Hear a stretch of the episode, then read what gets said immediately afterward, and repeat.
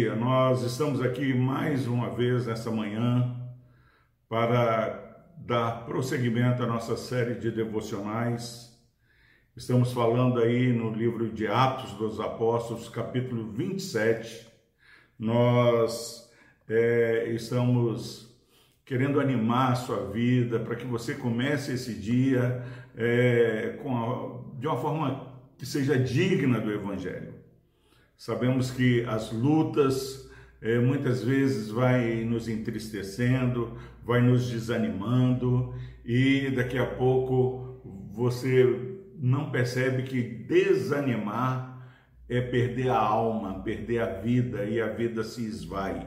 Então que em nome de Jesus você tenha o foco na palavra.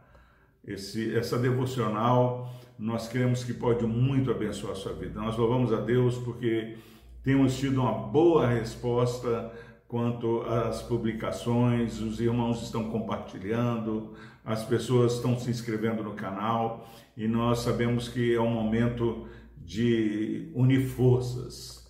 Nós já falamos e o versículo, capítulo 27, o versículo 29 diz que nessa viagem que Paulo estava fazendo, juntamente com mais é, 200 prisioneiros, eles enfrentam a tempestade, um tufão chamado Euroaquilão.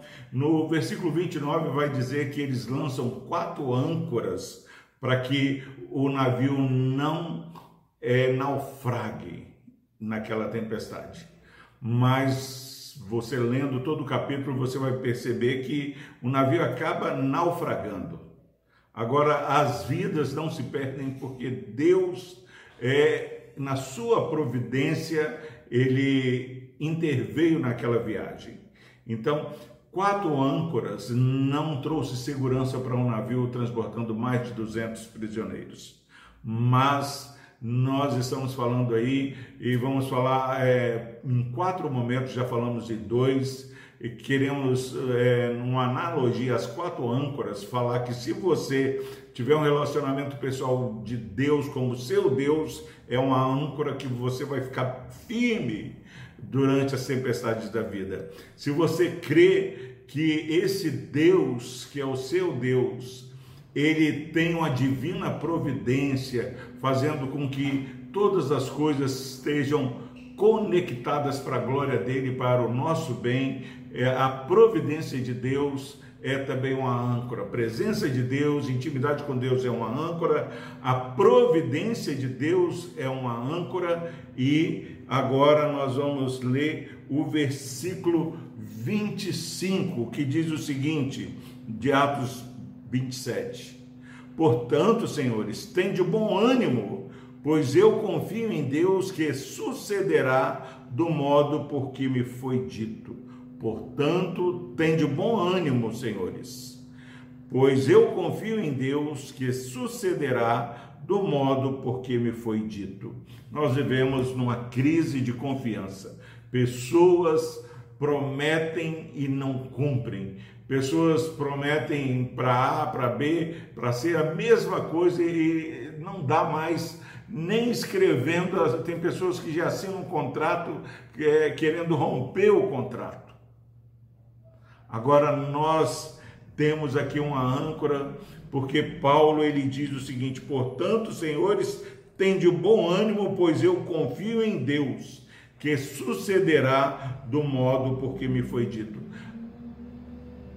O seu ânimo, a sua alegria, a minha alegria precisa estar sustentada na âncora da confiança em Deus. O Deus que é meu Deus, o Deus que tem uma providência, é esse Deus que me traz confiança.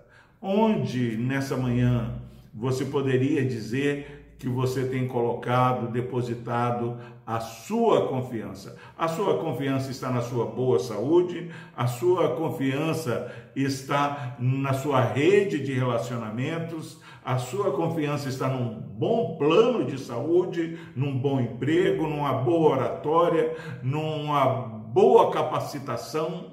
Não, Paulo, ele diz que é eu confio em Deus que sucederá do modo que foi dito. Nosso Deus, ele escreve de maneira correta. A palavra do Senhor se cumpre e Deus fala: "Não temas" no versículo 24. E Paulo agora nesse versículo 25 fala: "Tenham bom ânimo, porque eu confio em Deus".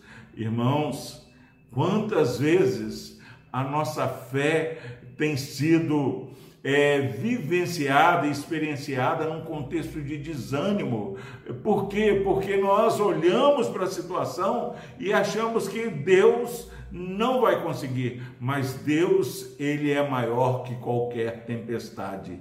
Eu confio em Deus, você confia em Deus, então somos convidados nessa manhã a ter bom ânimo. Ouça Deus, portanto, senhores, portanto, igreja, tenham bom ânimo, porque nós confiamos no Senhor, Criador dos céus e da terra, o Deus que nos amou, sendo nós ainda pecadores, o Deus que não poupou um único filho dele e o enviou para morrer ali na cruz para nos salvar. Ele certamente entrará com providência em nossas vidas. Eu confio em Deus, você confia em Deus, nós confiamos no Senhor que essa confiança seja percebida de todos que conosco conviverem nesse dia. Que Deus nos abençoe.